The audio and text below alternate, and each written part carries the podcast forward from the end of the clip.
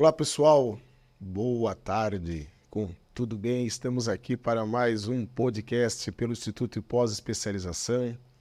Hoje, dia 25 de julho, 16 horas, estamos aqui ao vivo, aqui como a gente sempre faz a transmissão ao vivo aqui no canal do IPOS. Depois o vídeo fica armazenado, então a gente já reforça a importância de você estar inscrito no canal e ativar o sininho para quando a gente postar é, conteúdos técnicos da área de engenharia, gestão e arquitetura, você recebeu o material. Então, importante, vai lá, inscreva-se, ativa o sininho e vamos lá para mais um podcast no Instituto de Pós-Especialização. Eu tô com a voz aqui meio rouca, mas hoje eu trouxe duas convidadas aqui que elas falam sozinhas aqui, vou tocar bem aqui o assunto.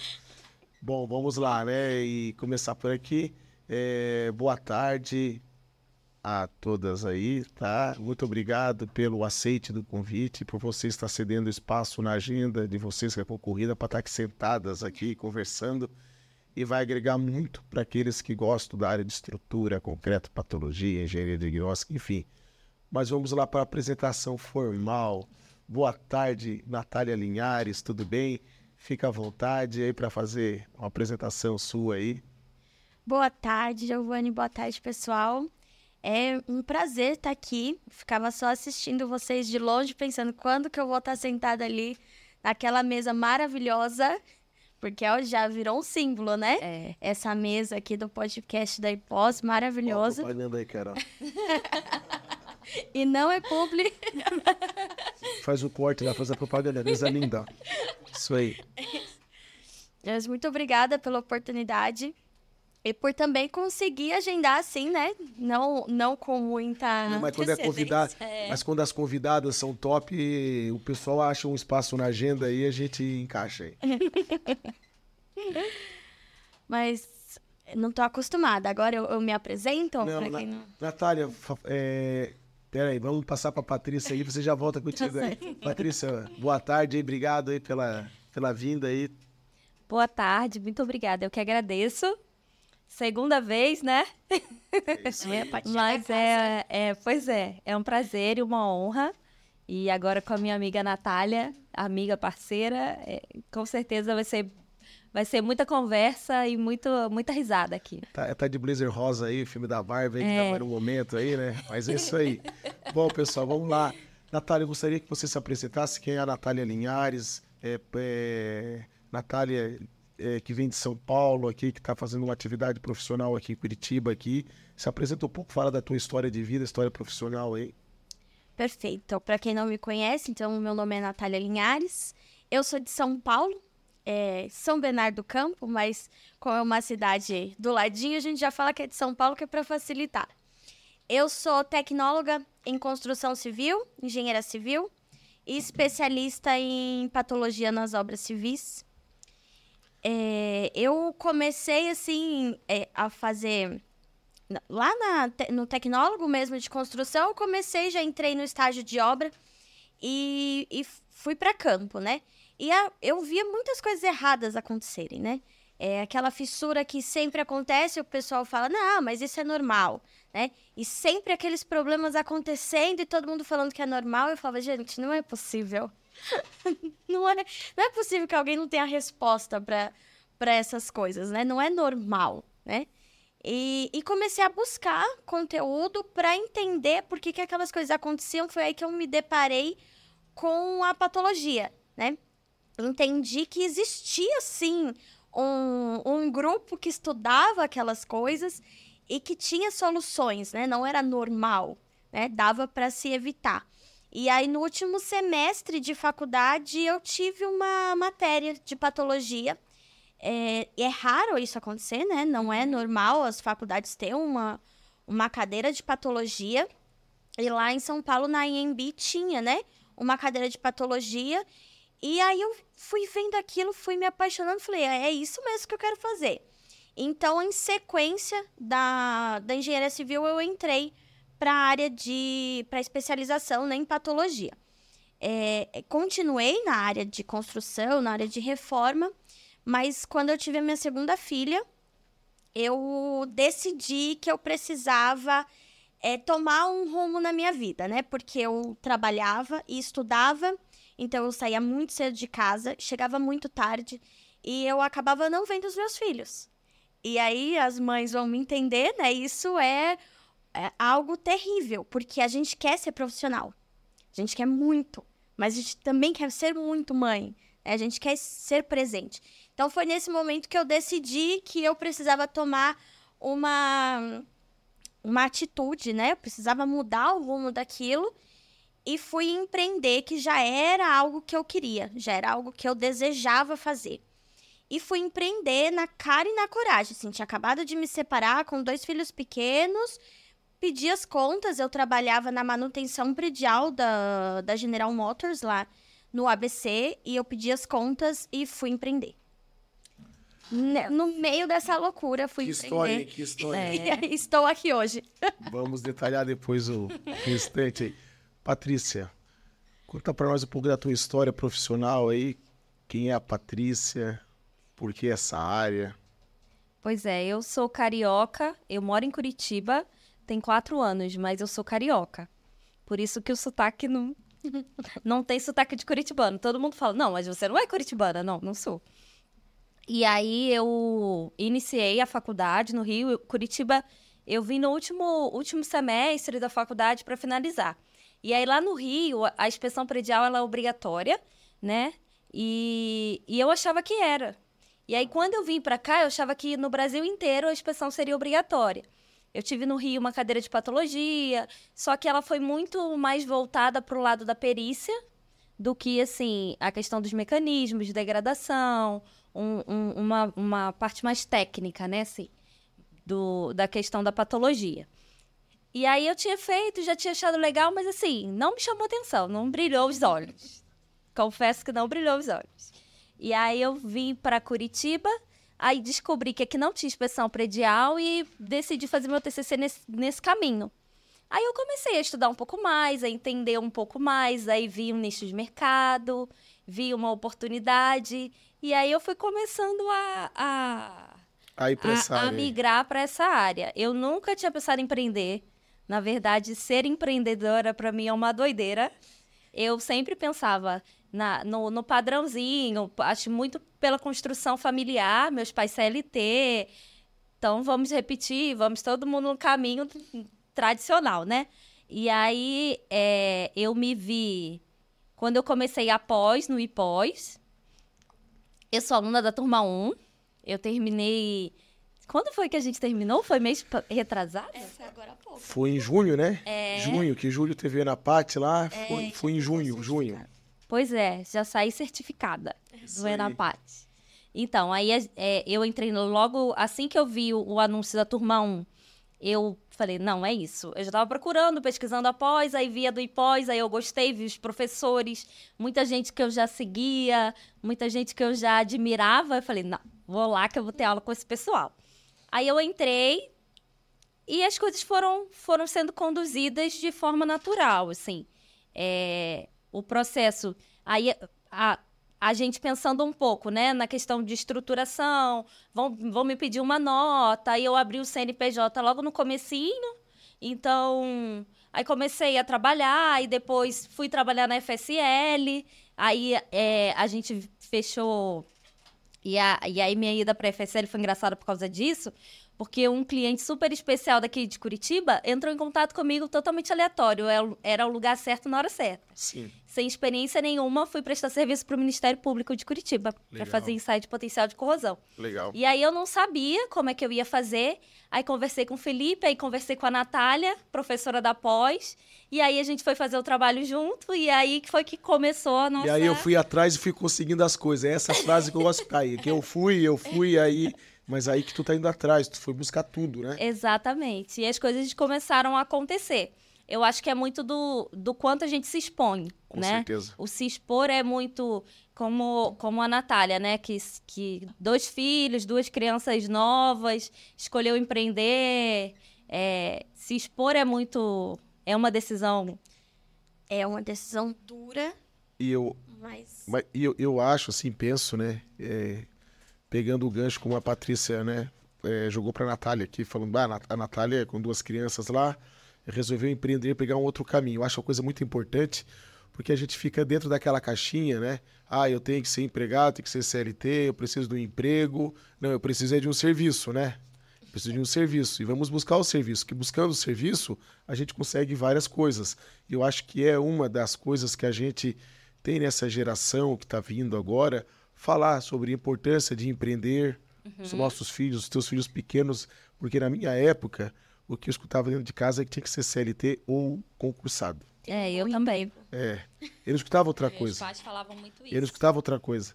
Mas a gente vê, principalmente a área que a gente escolhe para atuar, área de engenharia, é um caminho, é um caminho importante essa decisão, né, Natália? De eu vou arriscar. Mas não arriscar louco, isso eu queria que comentasse, né? É. Não arriscar. É, no começo, hoje quando eu olho para trás, eu penso, ninguém me parou, ninguém falou nada, que loucura, Natália, por que, que você vai fazer isso? Só que quando eu olho um pouquinho mais, eu já estava ali desde 2009 estudando dentro da área de engenharia, né? Desde o tecnólogo eu já entrei na, na profissão, então eu já estava com uma bagagem, né? É, o que era novo para mim era essa história de empreender, que é um novo mundo completamente diferente e a gente não tem bagagem na acadêmica, né? A gente não vê isso na faculdade. Então, por mais que a gente seja extremamente técnicos, a gente tenha técnica, essa parte do empreendedorismo é um desafio na questão de gestão. Só que se a, a, gente precisa arriscar, né? Se, se esse é, desejo está latente, a gente precisa. É a gestão arriscar. do tempo e a gestão financeira, né? Exatamente. Porque empreender, tu tem os teus fluxos, né? Tu tem os teus fluxos, né? Tem mês que ganha bem, tem mês que não tem, tem mês que não tem. Então, uhum. a pessoa tem que saber. É, é, é, é se, se reeducar, né? É, e é uma gestão emocional questão emocional. É. emocional. O que eu, eu vejo muito, assim, nessa questão de empreender, que a gente acaba começando, como você disse, você, você precisa de um serviço. E aí a gente começa a se estruturar de uma forma que o serviço vai tomando uma forma de uma empresa. Quando você começa, você não tem como você escolher. Ah, eu só faço isso. Ah, eu só faço aquilo. Não dá para ser seletivo, Você só paga né? a conta, querida, boleto. E não dá para ser seletivo, né? Não tem como. Aí, é, então, assim, a gente começa muito. Eu, eu brinco que faço coxinha, faço. Se tiver a RT na sua coxinha, eu faço. É, no início é assim que a gente vai. Sim. A gente faz tudo com responsabilidade, com aplicação da boa engenharia, a gente faz com técnica, mas ao mesmo tempo é, é o início de uma trajetória. Então você precisa pensar nisso tudo. E eu, eu vejo, e eu sou muito grata, por exemplo, ao meu marido que me deu um suporte no começo. Porque é muito difícil para quem tem que pagar as contas e, e não consegue, não, não divide com ninguém, segurar essa sozinha do empreender, assim, do zero. Você começar do zero e você tem uma família para sustentar, e, e aí você vive o dia ruim. E... Então, assim, empreender, as pessoas vendem a patologia, o empreendedorismo nessa nossa área como se fosse um mar de rosas. Falam, ah, é, uma, é um oceano azul. Como se você pulasse e já tivesse ali todos os peixes te esperando. E não é assim. O processo é muito dolorido, mas vale a pena. Porque, assim, a gente tem liberdade, a gente faz o que a gente ama. Hoje, o que, o que mais me me traz prazer em empreender é a, a decisão do que eu vou entregar para o meu cliente. Então, eu não faço. É, na minha empresa, eu escolho a boa engenharia e a qualidade. Então, não tem aquele negócio do chefe falar: ah, não, faz mais ou menos aí que tá tudo bem. Porque a decisão é do empreendedor. E uma coisa importante, né? Agora, dando uma mergulhada pro tema aqui do podcast, na parte de estrutura de concreto, vocês começaram a falar em patologia, para a pessoa entender como é que está o comportamento de uma estrutura de concreto, né, Natália? Ela tem que ter um embasamento de várias disciplinas, né? Que faça um pouco disso. É, uma coisa é dimensionar uma estrutura nova, a outra estrutura está pronta, já é uma estrutura antiga, precisa fazer uma reabilitação, mas antes eu tenho que entender o comportamento. Falasse um pouco disso aí. Sim, é, isso é algo bastante interessante, né? Porque a, a estrutura ela precisa de um olhar holístico, né? ela não, ela não vai se satisfazer com um profissional só, com uma, um, um campo só de atuação. Então, quando a gente entra em estruturas é, fazendo essa inspeção especializada né, na estrutura, e aí abrindo né, o leque, não importa se é uma estrutura de uma edificação residencial, comercial, se é uma obra de arte especial, se é uma infra, se é de saneamento, a gente vai precisar de uma gama de profissionais é, um pouco maior, né? E, e, bem mais especializada. Claro que cada um com a sua característica, né? Saneamento, ali a gente tem ainda um pouquinho mais de complexidade devido aos agentes agressivos, mas a gente precisa não só se limitar nem nos conceitos básicos uhum. da engenharia, nem só nos conceitos de patologia. A gente também precisa entender da questão estrutural propriamente dita, né? Da, das questões mecânicas da peça, né? E a gente sempre fala que os, uh, os mecanismos de degradação estão divididos em quatro, né? Que são os físicos, os químicos, os mecânicos e os biológicos. Então, quando a gente entra para analisar essa, essa estrutura, a gente vai precisar de profissionais que atuam dentro desses quatro. E a patologia eu consigo mergulhar muito a fundo dentro dos três, né? De físico, químico e biológico. O mecânico, por mais que dentro da, dos conceitos de patologia a gente consiga identificar visualmente, a gente vai precisar também de um profissional é, é, de dimensionamento, de cálculo. Né? A gente vai precisar entender o comportamento estrutural daquela, daquela estrutura, como que ela foi pensada, como que ela está é, desempenhando a tarefa dela, porque às vezes também ela não está comportando como projetado, uhum. porque ela não está sendo utilizada como projetado. Então a gente precisa ter esse olhar amplo esse olhar holístico, né, que a gente chama dentro da estrutura. Então, para isso a gente vai precisar de profissionais de cálculo, profissionais de durabilidade, que entende dessa parte química, né, que é extremamente importante para a estrutura de concreto, é entender da química. E isso foi algo também que quando você mergulha fundo, você se assusta, porque engenheiro não gosta de química. Porque tem a química de como funciona a reação dos. Os, os, tem a química do cimento, uhum. o agregado pode ser ou não reativo, tem a questão do material aço, né? Exatamente, Exatamente. a interação entre os materiais qual que vai ser a, a interação entre os materiais de fora, né, os externos e o, os internos. Então, o próprio ambiente em que essa estrutura está inserida também vai é, diferenciar o comportamento, se está no, no mar, né? Sim. O spray salino, é, no... Aí, te, aí vem aquela questão que eles falam de cobrimento, né, da armadura, né? Exatamente, que é extremamente importante o cobrimento, né? Todo mundo fala que o vilão é a carbonatação, né? Uhum. Todo mundo adora aplicar fenolftaleína e quando não fica rosa e fala, Isso meu que eu Deus, tá explica para nós aí, para aquele que, não, que é a primeira vez que está vendo aí, o que é que esse líquido rosa aí? Coloca, é. Colocou lá, ficou tudo rosa lá. A fenol, ela ganhou um destaque porque a gente até estava conversando é, ontem, né? Ontem, né, sobre isso. Ela é bonita. Ela, uhum. ela é a verdade. Ela tá na moda desde tá sempre na, moda. na da Barbie, é, né? Da Barbie. Porque ela é rosa, ela fica. Assim que você aplica, já dá aquele show de mágica no cliente, aquela coisa bonita. Mas e o que tem por trás daquela aplicação, né? O que as pessoas hoje a gente vê que tá esquecendo, né? Hoje, a, o lindo é aplicar a fenol. Mas entender por que, que eu tô aplicando, né? Então, vamos voltar lá atrás. Vamos voltar para os mecanismos, né? Entender o que, que acontece.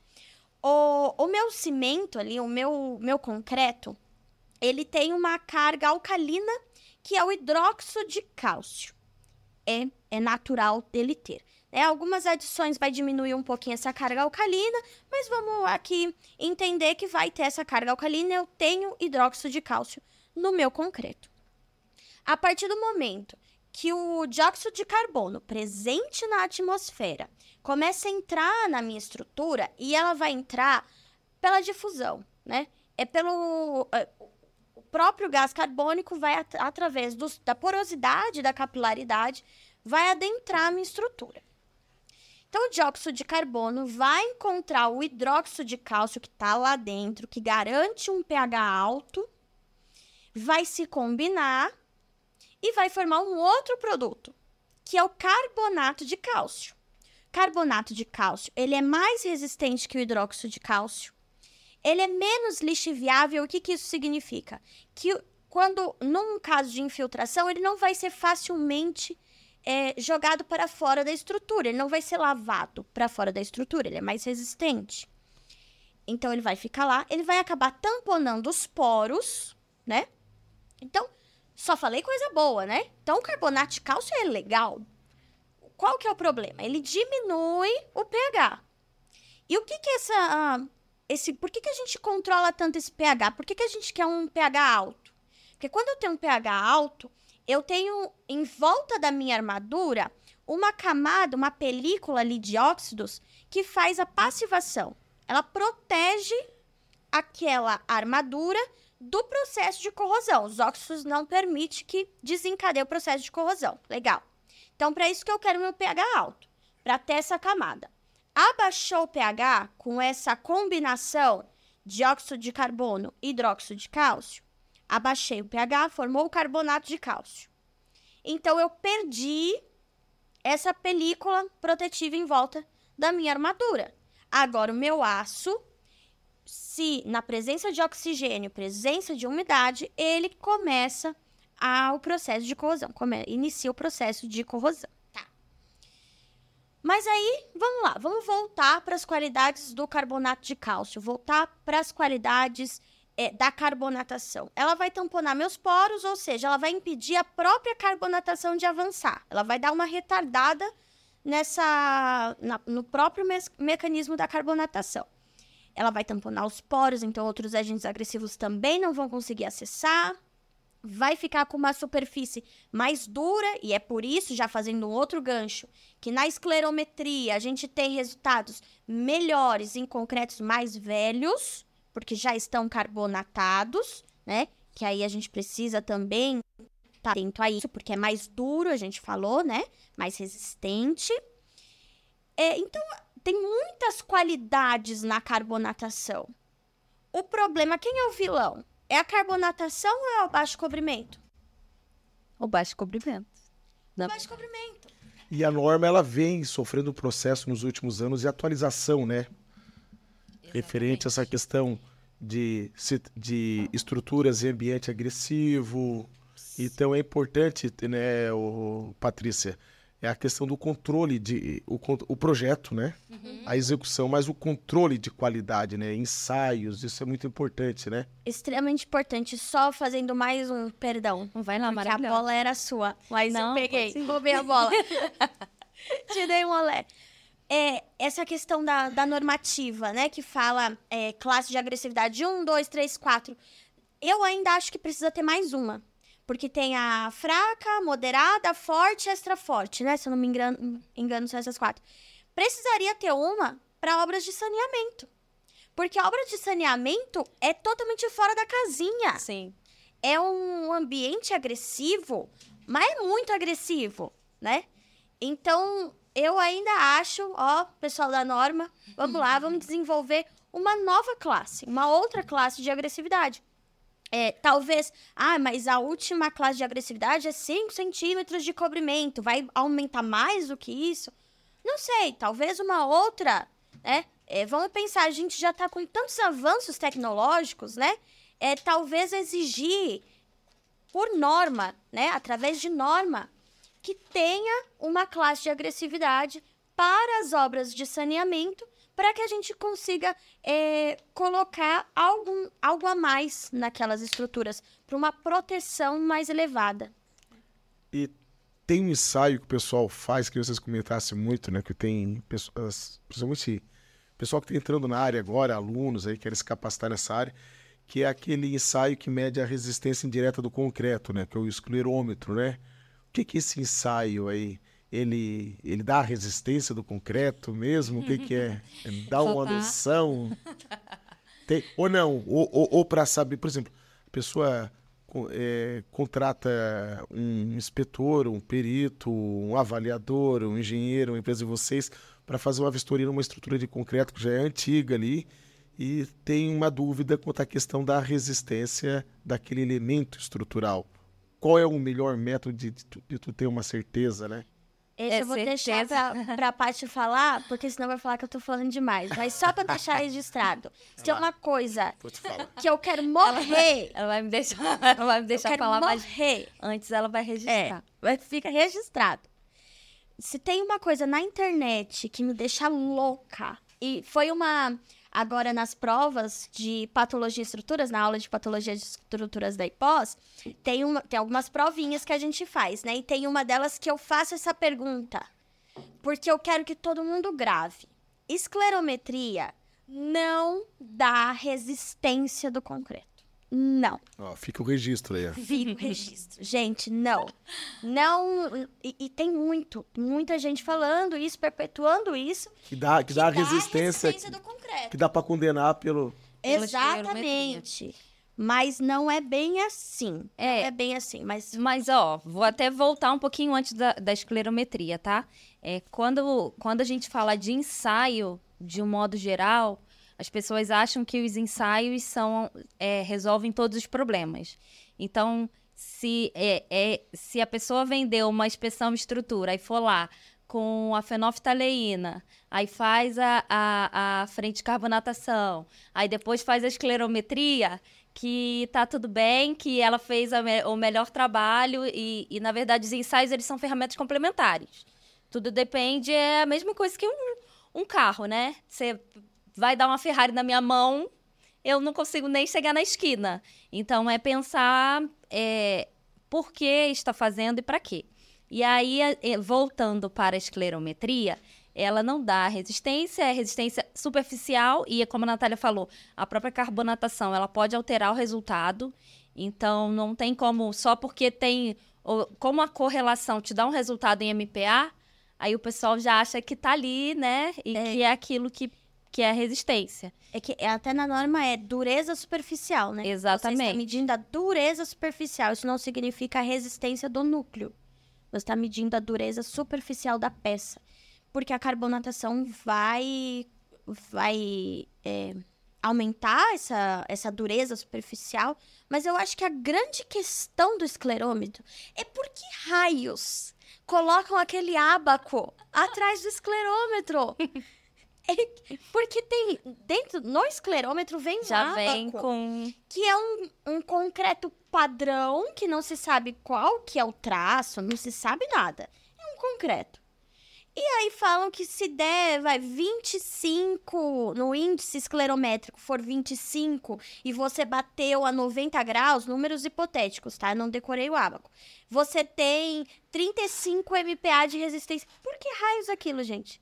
Né? Então eu acho que a gente precisa abolir aquele ábaco Ela hoje está polêmica. é, hoje eu tô polêmica. Hoje eu vim Não, mas tem que falar todos os detalhes, né? Ela hoje está polêmica. Mas eu acho que a gente tem que abolir aquele ábaco, porque não faz sentido. É um concreto que não é o seu, aquele, tá full. Diferente. É. É um traço diferente, umidade diferente. Eu não sei que condição foi que fizeram aquele ensaio. E aí falaram que aquele ábaco é a panaceia, resolve todos os problemas. Que eu adoro essa palavra. É. Então, mas olha, eu vou, vou defender o, o diabo. Porque eu acho que é muito da qualidade da formação dos nossos profissionais. Porque. Temos aquele problema. Às vezes não tem informação, vai para a aba, quer fazer correlação. Exatamente. E aí, é, o que a gente vê é que o pessoal acha que é só olhar ali atrás e que tá tudo certo. E, na verdade, se você for ler a norma e se você for entender o fundamento do ensaio, fica claríssimo que não é isso. Exato. E aquele Entendeu? pessoal que bate esclerômetro em revestimento, em áreas com falhas. É, exatamente. Em fissura. E fissura. Em concreto desplacado. Nossa, esses dias. Foi você que me mandou? Não, Não, não então. vou conta aqui. É. Não conta quem mandou, Tá, Natália. Mas tem local, o local, o local exato da batida. Sim, Em cima de uma porque fissura. a gente tem que bater em concreto são, sem falha, sem fissura, sem nicho, é, longe das bordas, pelo menos 5 centímetros. Aí vai lá e bate na ferida lá. Ele bateu! Agora eu lembrei que ele mandou. Aham. É, me mandou um vídeo e falou: o que, que você acha disso? A pessoa tava batendo esclerômetro é, no maquina de pilar, onde já estava desplacado embaixo. tinha uma- é, embaixo tava desplacado, mas onde ele bateu É. só tinha uma fissura. Só tinha fissura. Aí ele bateu, terminou Caiu. de desplacar. Aí ele falou: olha a qualidade do concreto. Nossa, olha, tá muito degradado. E realmente tá, né? Mas não porque não foi a esclerometria que É, fez ele entender que tava degradado. Ai, Se olhasse, já Se entenderia. você lê a norma de esclerômetro, lá tá, tá bem nítido. Tá assim pra todo mundo entender que não pode fazer esclerometria sobre áreas que não estão sãs. Sobre nicho, sobre fissura. Então, tem que tomar cuidado com isso também. E não é sobre revestimento, né? Esse é um ensaio que a É. gente faz em concreto. Então, se tem revestimento em cima do concreto, vamos tirar o revestimento, fazer em cima do concreto. E aí, pegando o gancho, estrutura de concreto, a gente tem estrutura de concreto em tudo, né? Desde uma edificação, de uma obra de arte especial, de uma ponte, do viaduto, uma passarela. E eu queria que vocês falassem um pouco da questão da inspeção, né? Que a gente hoje tem, né? Em obras de arte especial, eh, são estruturas de concreto, né? Eh, temos a norma do DENIT, que faz a inspeção, a norma da BNT, né? Que é a de referência. Eh, E a gente tem aí, né? Diversas o certo era todos fazer inspeções das suas estruturas de concreto, né? Prefeituras, estados, onde tem as rodovias estaduais, enfim. Mas hoje a gente, até deixar o registro aqui, a gente tem as estruturas de contenções, né? As estruturas de obra de arte especial, eh, em trechos de rodovias que são de concessões, e por força de contrato, as concessionárias elas necessitam fazer a monitoração e as obras de arte especiais elas estão contempladas dentro do contrato de concessão como parâmetro de desempenho, né? Então precisa fazer a vistoria das pontes, das passarelas, de- dos viadutos, enfim. Queria que vocês falassem um pouco como é que é fazer uma inspeção numa estrutura dessa para você poder falar, não, não, aqui tem uma situação de emergência, precisamos paralisar aqui o tráfego aqui. Quais são os elementos? Precisa ter um embasamento de patologia? O que é que precisa a pessoa assim, eu quero ser um especialista em fazer uma inspeção. E aí já pegar um gancho, eu sei que tu é inspetora, Natália, fala aí para nós aí. Eu- o meu sonho, a gente tá até, até tava vindo conversando sobre isso. O meu sonho é que as estruturas eh, de condomínios, né, estruturas residenciais, comerciais, de prédio, né, de edifícios, tivessem essa mesma obrigatoriedade, né? Porque dentro dessas obras de arte especiais, a gente precisa fazer a rotineira, né, a cada ano, a especializada a cada cinco, ou quando é visto numa rotineira que é preciso fazer especializada, né? O que, que seria isso, né? A inspeção rotineira é você ir a campo para fazer uma inspeção sensorial, né? Tirar parâmetros ali mínimos é, para sua estrutura, entender como ela está se comportando, entender se tem falhas, se tem algo visível, né? Se ela tem alguma manifestação patológica aparente ali, algum sintoma de problema. Né? Essa é a rotineira que a gente poderia levar ali para a linha da inspeção predial, se for colocar numa. levando para o campo de edifícios, né? Então seria aquela inspeção que você vai fazer todos os anos para entender como que ela, aquela estrutura tá. Se tem algum sintoma, se tem algo gritante ali ou se tá tudo bem É o acompanhamento, né? o acompanhamento. Entender como tá, principalmente questão de junta, né? Porque é, aqui eu nunca, nunca me atentei tanto, mas em São Paulo, eles têm uma técnica muito legal no viaduto que chama é, junta verde. O que, que é Junta Verde? É brincadeira. em São Paulo, nas juntas nasce árvore, né? Nasce Ah, vegetação. vegetação. É, uma vegetação. É, em São Paulo é difícil você ver uma, uma OAE sem vegetação, né?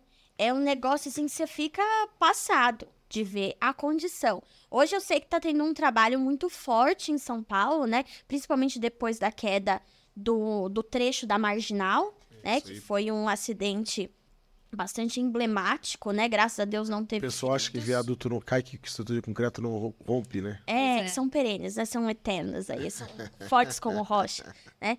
E, e esse, esse viaduto desencadeou uma série de acompanhamentos, né? Vários, várias partes de viadutos já entraram em manutenção, já entraram em Isso que eu queria manutenção. falar sobre essa importância da manutenção preventiva, né? Não, é, extremamente importante, né? É, o, é a essência para durabilidade. Na verdade, deveria ser o foco do nosso trabalho, né? É, exatamente. A prevenção. Só que a gente tem tanto problema que a gente acaba. A gente vive de apagar incêndio. É. Na verdade, hoje no ramo da patologia, o que a gente tem mais para lidar são estruturas com problemas que passaram por muito tempo de descaso. E, e aí, depois que já, já não tinha mais para onde correr, que já estava todo mundo preocupado, aí decidiram fazer alguma coisa. Exato. Então, é, eu acho que o, eu espero, sinceramente, que esse seja a tendência do futuro. Sim, porque hoje a gente está num processo de conscientização até da própria sociedade, da necessidade de um acompanhamento, de que é, o, o concreto não é eterno, as edificações não são eternas. Então, hoje a gente, por exemplo, trazendo pro- um pouco para o ramo do condomínio até, a gente vê algumas pessoas já recebendo o- o- as suas unidades, entendendo que precisa de alguma manutenção. Porque Então, incomoda a pessoa ver uma, uma fissura, depois que aquilo vira uma trinca, né? É, A- aquilo incomoda aquilo. E, e como eu acho que como os acidentes eles têm acontecido em todas as áreas da, da, da construção, assim, cai ponte, cai prédio, tá... tá Em todas é, as tudo- regiões do. Brasil a gente tem histórico. Exatamente. E aí eu acho que a, a sociedade ela tem cobrado um pouco isso também. Então, Vou contar uma história aqui que mude. vocês aqui, até pra gente entrar numa, de- de- dentro be- bem desse tema que estamos conversando. Um dos primeiros, eu me formei em 2015, né? 2000, desculpa, 2015, 2005, me formei em 2005. É, e um dos primeiros serviços que eu, eu trabalhava em laboratório de materiais de construção na universidade, era funcionário, fazia ensaio de, de corpo de prova, todos aqueles ensaios de controle tecnológico voltado à parte de materiais de construção. Então, ali em 2005, teve um acidente é, de um prédio que desabou, vizinho da minha cidade, prédio dos Correios desabou. Era uma agência dos Correios, tinha, acho que o prédio era quatro pavimentos com subsolo, se não estou nada, acho que era isso. E desabou, matou três pessoas. Matou três pessoas, feriu mais um monte. E aí, né, o prédio caiu, tem todo aquela, aquele impacto da notícia, né? Ainda mais na região sul, foi, foi o primeiro acho que foi o primeiro prédio assim que caiu, né? E estava do lado de Criciúma, que é cidade grande ali. É, e aí começamos a aí começou as investigações, né? Por que, que o prédio caiu? E aí eu recente aberto o meu escritório Vida de Querer Empreender, né? Só que eu estava querendo tocar projeto civil, né? Estrutural, elétrico. E aí me procurou lá, tinha uma conhecida, o advogado me procurou para eu ajudar ele a, a escrever o, a defesa, porque ali era três partes arrolada, né? Era o engenheiro, engenheiro, o dono do prédio, dono do prédio e o construtor, tinha um empreiteiro. Mas resumindo a história inteira para não alongar e até para devolver para vocês comentar sobre isso, é, a importância de, de, é, de uma decisão técnica, porque ali o que se pegou foi o seguinte: todo o concreto foi usinado, todo, todo foi comprado de concreto usinado e a gente, concreto quando ele é usinado tem o responsável do material é quem vende, né? Mas o concreto da fundação não, foi rodado em obra. Nossa. E foi ali que deu problema. Acharam outros problemas, né? Que, que quando tem uma- um acidente, né? Nunca acha só um ponto, né? Acha alguma coisa. E aí não acharam o projeto estrutural também. Não se encontrou o projeto estrutural, não. E, enfim. Então, o material ali, o corpo de prova que foi extraído com sonda rotativa das amostras, ficou de pilar da fundação ali, eh, dava 8, 8,5 MPa. E o restante né, dos outros elementos dava resistência boa. Nossa. Aonde, então, muitas vezes a pessoa quer economizar É, mas economia burra. na obra, quer, quer economizar num parecer do engenheiro, né, Natália? Quer de um ensaio, de um controle, Exatamente. e acha que as coisas não acontecem. O dia da desgraça não vem, né? E vem, às vezes vem, né? Vem. Ah, E fundação ainda, né? Que é a base ali do seu prédio. Então não dá para você economizar é, onde vai te proteger, né? É, é a segurança. E eles não querem economizar o- o- trazendo para Porque gasta uma, uma, gasta uma fortuna com De design e pode gastar. E pode Exatamente. gastar, deve gastar com arquiteto, com design, nada contra. Mas tem que gastar com a segurança também, É, né? exatamente. Gasta uma fortuna num porcelanato, uma fortuna numa torneira, num espelho para revestir a parede inteira e, e vai economizar na fundação? Não, não tem cabimento. Infelizmente, ainda hoje a gente vê alguns casos, É. né? Que quer economizar é, no concreto, porque o concreto tá caro. Poxa, o concreto não tá caro. Eu Né? tive um caso assim, é, lá do Rio. é, a, a pessoa me procurou porque ela comprou um terreno alto padrão na Barra da Tijuca. Então, assim, era a casa que ela queria morar, uma menina nova investindo no imóvel para ela construir para a vida dela. E aí ela fez tudo certinho, contratou uma construtora, queria fazer a casa segura.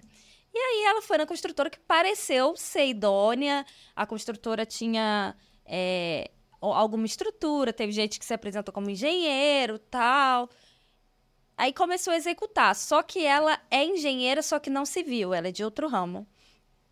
Então, ela, assim, tem alguma consciência do que é um controle de processo, como é que as coisas funcionam, né? Então, ela tinha alguma informação. E aí ela começou a perceber algum- alguns indícios estranhos na obra dela. E aí ela começou a perguntar, tal, aí é, chegou no, aí quando ela chegou até mim, ela vai perguntar a questão da, da fundação, porque os caras estavam fazendo, tipo, é, eles contrataram, não fizeram sondagem, usaram correlação de uma sondagem que o condomínio tinha. Então, assim, um ponto próximo. Já não é legal, né? Mas vamos lá. Tinha alguma coisa. A gente vê coisa pior. Vê, vê fazer fundação sem sondagem nenhuma. Vamos lá. Aí tá bom. Usaram a, a- a sondagem lá, só que o projeto nunca foi apresentado para ela. Eles apresentaram. Não dava para dizer nem que aquilo era um executivo. Não, não- era um croquis e executaram. Só que no croquis deles, a fundação ia até 20 metros. Aí ela foi olhar na câmera, eles simplesmente não executaram nem oito. Eles, sim- eles fizeram um furo com uma máquina de poço, concretaram isso, dizendo que era uma. É. Aí a obra foi paralisada, o condomínio embargou, eles concretaram, furaram com uma máquina de poço, aí fizeram uma armadura muito pé de chulé. Eles falaram que iam botar uns 20 metros. Não colocaram nem duas barras, porque não entrou, obviamente. E, e aí ela viu na câmera do condomínio, pediu para paralisar a obra, e aí ela demitiu eles e foi botar na justiça para resolver. Só que assim, a gente pensa, e eu acho que é a maior dificuldade do nosso trabalho, né? A gente tem um país muito grande, de muitas difusões, e, e é um mercado que atrai. A no- A nossa área chama dinheiro.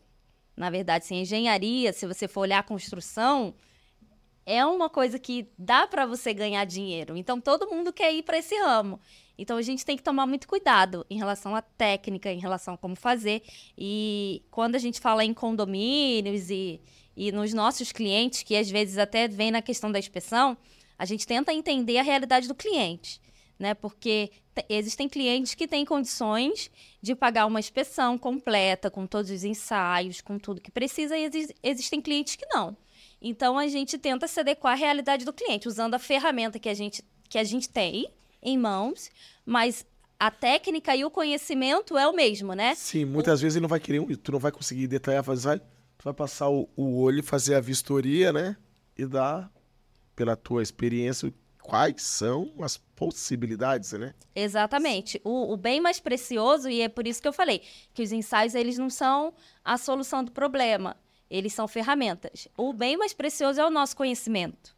Bom, vamos pegar um gancho aqui, já tem mensagem aqui para vocês aqui, tá? Aqui no chat do YouTube aqui. Bom, é, primeiro aqui o professor Bill aqui dando boa tarde a todos. Boa tarde, professor Bill. Aí temos aqui o João Herculano. A carbonatação para, para a fachada, que não há presença de armadura, seria então favorável? Perguntando. Seria. Porque a carbonatação, ela é boa para o material cimentício, né? Ela vai ser ruim para o aço. Então, se não tem aço, não tem problema. Aí aqui tem mais um comentário aqui que é do Maurício Rogério Ramos Ribeiro, né? Daí ele pergunta: tive a oportunidade de fazer inspeções especiais aqui na cidade de São Paulo. Realmente a situação das obras de artes especiais aqui, aqui é muito preocupante. Os serviços de inspeção iniciaram-se no final de 2020. O sinistro da ponte da Marginal Pinheiros, inclusive, teve a sua gênese em problemas com manutenção das juntas. Foi. Faz o registro aqui. É, exatamente. Você sabia que lá em São Paulo tinha um, um viaduto que eu não passava? Eu é? dava uma volta ao mundo, mas eu não passava. Porque ele já tava, assim, uns 18 centímetros mais ou menos entre um Espaço. tramo e outro. E o pilar embaixo, né? E, e eu não passava. Até que eu, numa oportunidade, eu conversei com o Rafael, né? O Timerman. E eu comentei sobre esse viaduto. Eu falei, eu não passo lá, eu tenho medo. Ele falou, não, é, a gente tá começando um processo de monitoramento lá e a gente vai ajustar. Vai resolver. Eu falei, então você me avisa quando fizer. Agora eu já voltei a passar por lá, porque a obra já foi finalizada. E fechou? Fechou. Fechou. ajustou, ajustou o pilar, né, o apoio e ficou tudo certo. Mas era algo que dava medo, dava medo. As pessoas para passar a pé tinha que pular o vão que Nossa, ficou doido. entre os dois tramos. Eu morria de medo daquele lugar, né? Tem alguns lugares que eu passo, que eu observo, eu falo, é, acho que nesse lugar eu vou ter que começar a desviar a minha rota, né? É, tem já uma campanha muito extensa de inspeções acontecendo. Só que São Paulo tem muitas OAs e tem algumas até não catalogadas. Então é um trabalho assim ainda que vai demandar muito tempo. Esse que eu falo, a pessoa muitas vezes ela, ela, ela pergunta, né? Eu vou me formei engenheiro, engenheira, vou atuar no mercado, vou para a área de obra de arte especial. Não necessariamente a pessoa tem que se preocupar que tem que fazer um projeto de ponte ou de viaduto to- é todo dia, mas está aqui as duas as duas profissionais especialistas na área, aqui Natália professora, é, falando realmente das demandas que nós temos de cuidar do que existe, Sim. entendeu? E, e esse é um campo que só tende a crescer, né? Porque a, hoje a gente está com muitas construções com seu prazo de validade vencendo. É interessante cuidar do que existe. Estrutura de concreto eu tenho na rodovia, obra de arte, tem na edificação, tem nas indústrias, né? Sim. Indústria também é um campo que é bastante interessante pra gente, né, Paty? Aham. Porque é, as indústrias, eles têm agentes agressivos, muitas vezes nem catalogados, né? A gente chega para fazer algumas inspeções e a gente se depara com vários processos industriais que geram resíduos, que agridem essa estrutura, e aí já é um campo que é, é complexo, mas é sensacional, É, né? Legal. E tem a Porque questão a também da que vibração, né? É, com tudo isso, é, ter mais é, um equipamento É. na estrutura fixo vibrando. Variação de temperatura, porque às vezes usa no processo forno, é, fogo, dependendo, né? E aí a gente tem que pensar em tudo isso. É sempre um desafio novo. Eu acho que o processo mais importante é a anamnese, a gente entender. A gente sempre busca entender o processo da indústria, o que, que eles fazem, como fazem, para saber quais são os produtos que geram ali na produção, quais são as exposições do material. Sim, entender todo o processo industrial, né? É para conseguir entender o que a estrutura está sofrendo, né? Se é uma carga dinâmica, uma carga estática, se é, é bem complexo. E até os, os agentes agressivos presentes, né? A gente encontra diversas coisas, né? Diversos produtos que quando a gente vai analisar, não tem nenhum estudo já feito. Então, a gente tem que desenvolver é, pesquisas, a gente tem que fazer pesquisas para conseguir proteger aquelas estruturas, né? É, e, além, e além da questão da estrutura, do tipo de estrutura, de como essa estrutura é feita, né? Aí tem a questão de projeto, que define o tipo de concreto, quantidade de aço, comprimento, se- se- espaçamento, enfim. E aí a gente também tem as estruturas especiais, né? onde o concreto ele tem um alto desempenho, tem a questão de refletir, a questão da adição de fibra, enfim, né? Hoje nós temos várias e várias tecnologias, né? Tem o, o concreto armado convencional, mas tem outros tipos de estrutura também, né? Sim, a gente já começou a, a ter é, é, projetos, né, e execuções que não é mais aço puramente, né? Tem as fibras, né, que a gente está substituindo as barras de aço por essas fibras. Então, são todos estudos novos que a gente está desenvolvendo, que a gente está se atualizando para poder acompanhar o mercado também, né? Porque quando a gente fala de ins- inspeção de estruturas de concreto, você vai encontrar de tudo, né? Você vai encontrar uma gama muito vasta, né, desse material sendo utilizado e entender ali da, da química do material, entender das questões de comportamento estrutural, vai te dar essa bagagem, essa experiência para você conseguir desenvolver né, o, o processo tanto de recuperação quanto de proteção, que é um das, uma das fases mais importantes né, do, dos projetos que a gente faz. Não só recuperar, ou até mesmo, quando necessário, reforçar a estrutura, mas proteger para que ela não venha desenvolver de novo os mesmos problemas. Porque se a gente está consertando, a gente já entendeu o que, que ela está exposta. Né? Então, se a gente já entendeu o que, que ela está exposta, por que não proteger para que ela tenha uma durabilidade muito maior? Quando a gente tá, a gente faz um processo de inspeção, na verdade, a gente busca é, analisar todos, todos os quadros e os nichos ali naquela, na, naquela edificação. A gente pega uma área sã para entender como é que ela tá, qual é a questão do cobrimento, se, se tem alguma outra algum, é, alguma característica que pode expô-la no futuro. A gente pega uma área que está mediana para entender o processo, o prognóstico daque, daquele trecho, como é que aquilo Sim. vai evoluir, se tem uma, a manifestação patológica que está ali, qual é a origem, qual o processo de evolução da, do problema, e a gente pega uma área ruim. Que aí a gente consegue, de fato, tratar para tornar essa área que está ruim tão sã quanto aquela que a gente precisa proteger. Mas no final a gente termina com proteção em tudo. Bom, Protege todo mundo. É muito conteúdo, né, que precisa se debruçar para chegar nesse nível de vocês aí. E aí, a, principalmente para aquela pessoa, né, que que gostaria ou, ou, ou está pensando em entrar aí nessa área de inspeção, avaliação, parte de concreto, patologia, é, para tentar chegar um pouco perto do conhecimento de vocês, Natália, o que, que você recomenda aí? Primeiro de tudo, turma 4, patologia. É. E, e, aí, já que tu falou turma 4, patologia, fala um pouquinho aí, né, Natália, é, da questão como é que é você no IPOSA aí, professor? O que que tu tem para dizer aí para nós? Ah, eu acho sensacional. Foi um desafio. Eu nunca tinha dado aula assim dessa importância, né? Em pós-graduação. É, a primeira turma, né? Foi um desafio, mas acho que eu acertei. acho que deu certo, né? Foi minha professora. É, foi professora da, da Pati. Tá aqui, professora 1. e aluna. É, então, então valeu a pena dar aula no IPOS, gostou? Nossa, é, é sensacional. É, primeiro que os alunos, é, todas as turmas, é, eu senti isso na turma 1, na turma 2 e na turma 3, eles vêm com uma ânsia de conhecimento que é muito legal. Então, eles estão lá totalmente abertos para novo, novos conhecimentos. Eles fazem pergunta, eles interagem, não é uma aula monótona.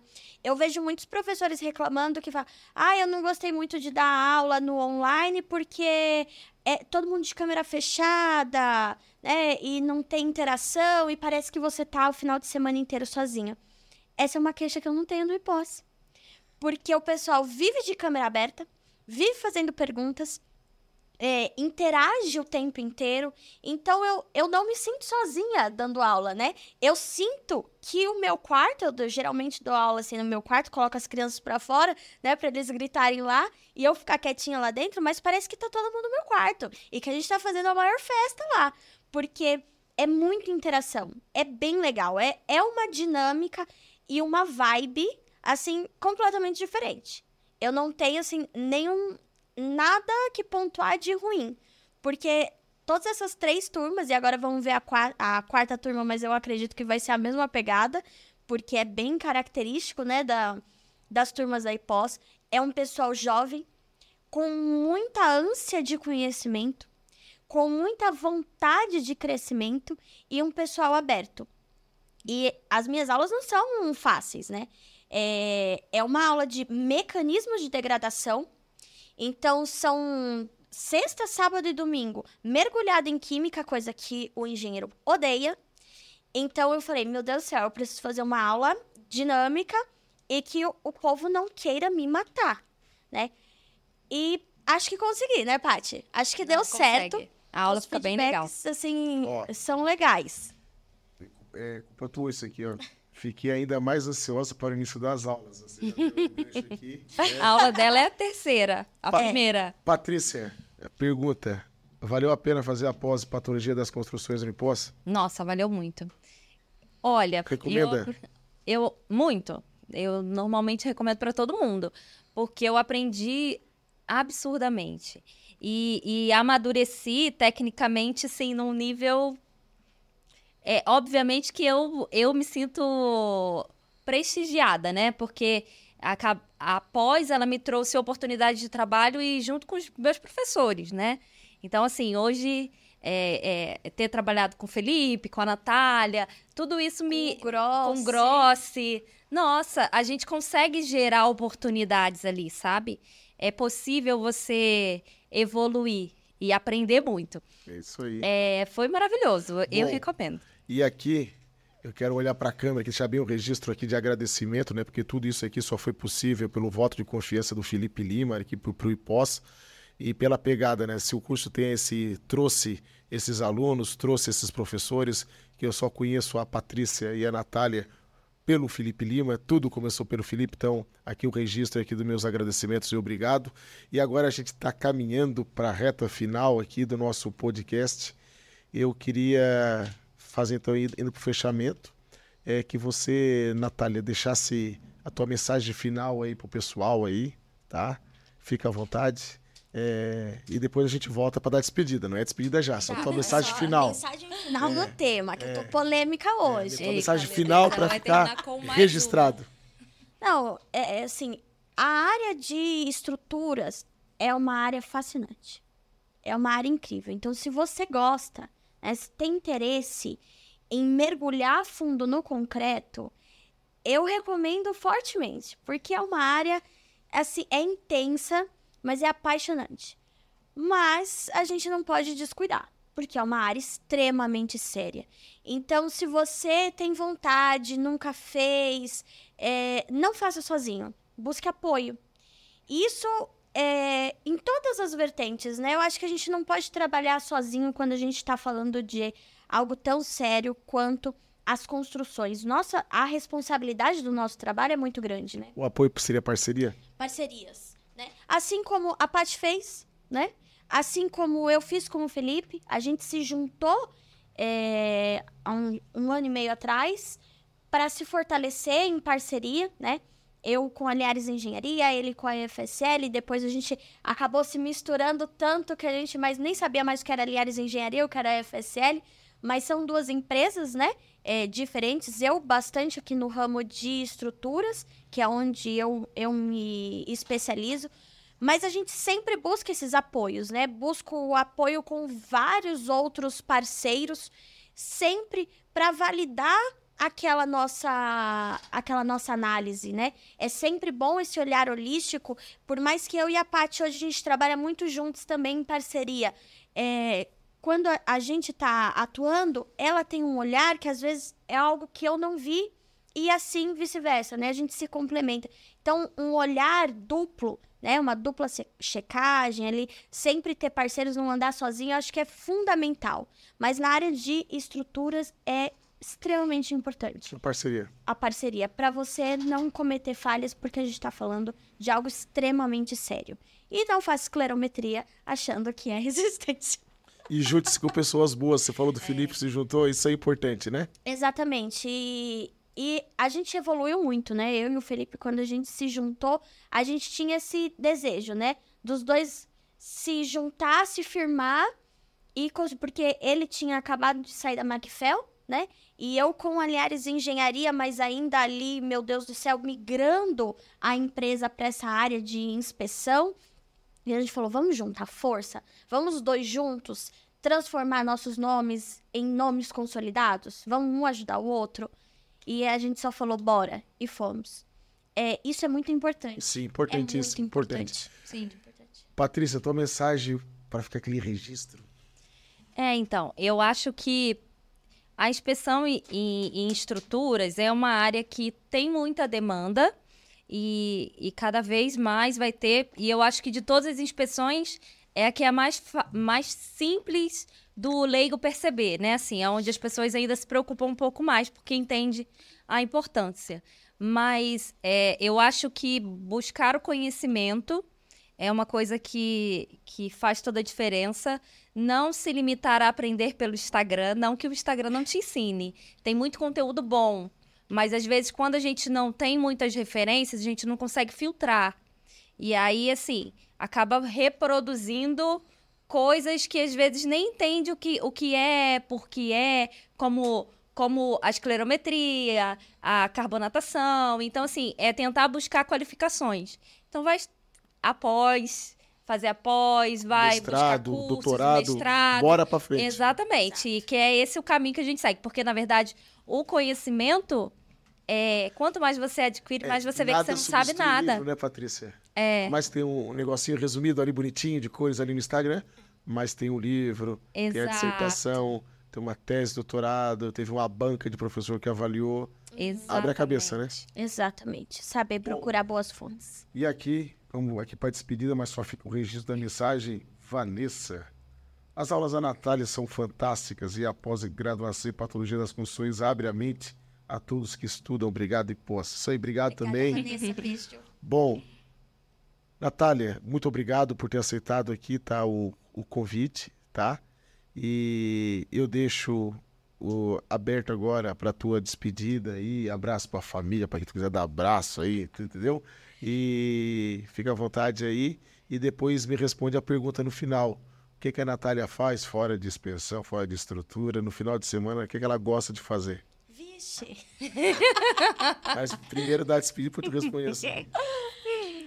Muito obrigada, Giovanni, Posse, todo mundo e Paty também por ter me proporcionado isso, porque estou aqui porque Paty que me trouxe, né, para apoiar ela em algumas inspeções. É, muito obrigada a todos, principalmente por esses depoimentos que me alegram muito. Eu vejo que eu tô no caminho certo. Eu nunca tinha imaginado ser professora. Tá, tu tu- tu- tu- tá top? ela é top. a, a IPOS me abriu uma porta que eu me descobri e eu fiquei muito feliz. É claro que eu, eu falo sempre, eu sou tímida, as pessoas não acreditam, mas eu sou tímida. E um pouquinho antes de começar a aula, me dá aquele frio na barriga, aquela sensação ruim, né? Que você fala, meu Deus do céu, e se eu fizer alguma coisa errada? Todo mundo me olhando. Mas, exatamente. Mas assim que começa a aula e a gente vai pro tema, é sensacional. É uma experiência, assim, única. Então, muito obrigada é, pela IPOS ter me aceitado como professora e, e fazer parte desse time que eu admiro muito. E muito obrigada a todos que ficou e acompanhou a gente por uma hora nesse Teus filhos, tema. deixa o nome, o registro dos filhos aí, o nome. É, um beijo para Isabel e Arthur, que estão lá em São Paulo, já ligando e mandando mensagem que eu... A Logo a Isabel, né? Que é o, o mãe chega. grudinho. O Arthur, ele já nem liga mais, já tem 10 anos, já... Ele já quer paz, é isso que ele quer. a Isabel não, a Isabel é, é grude. Agora, o que a Natália faz... O que, que é? Eu gosto de passear com a família, ver filme, É, o, o- nosso hobby mesmo tomar uma é cerveja. É. É tomar uma cerveja assistindo o filme com os filhos, pode ser? Fechou, matou, fechou. Obrigado, Natália, tá? Patrícia, idem. Pois é. Muito obrigada, Giovanni. Foi sensacional. Na obrigada também. É sempre bom a gente falar daquilo que a gente ama fazer, né? É, você falou o que, que eu faço na, na- Eu tô um Final pouco de viciada em trabalho, sabia? Ah, é? Não, mas não Tô- pode, tem que tô- descansar um pouco. É. Então, aí quando me pergunta isso, é que eu me toco de novo. Meu marido fica brigando comigo. Beijo, amor. Perdoa. Mas assim, eu, eu sou muito preguiçosa. Então depende do dia. Tem dia que eu fico em casa, tem dia que eu só quero Netflix sofá e tem dia que eu quero ir na rua ver o sol. Normalmente quando tá sol eu saio. É, mas, Mas se tiver é, frio, eu tô- Curitiba. É, é- é bem isso, né? Frio de Curitiba não, Não é aguento. fácil dar voltinha, né? Não é, É, fácil dar não, não voltinha. dou não. Mas é isso aí, então. é, muito obrigado, Patrícia, Natália. Onde é que encontra a Natália? Pelo Instagram? Deixa eu ter contato. Arroba Engie Natália Linhares pelo Instagram. Pode seguir, se você quiser mandar mensagem, manda lá, a gente conversa, qualquer dúvida, qualquer apoio, ensaios e estruturas, inspeção, estou super aberta. Pode mandar uma mensagem lá que a gente conversa. Patrícia. Arroba Enge Patrícia Carvalho. É isso aí daqui de Curitiba. A gente encerra esse podcast no dia 25 de julho aqui. E tá aí, ó. Duas profissionais de referência, especialistas. Dá para falar agora? que Agora Terminou sim. aqui a Patrícia, né? Grande professora Natália Linhares aqui. É, é isso aí, pessoal. Acham elas aí no Instagram. E o pessoal aí de rodovia que me pergunta aí, ó, preciso de um profissional aqui, capacitado, especialista, fazer uma parceria. Tá aí a Natália, ó. Tá bom? Obrigado aí. Um abraço a todos aí. Até o próximo aí.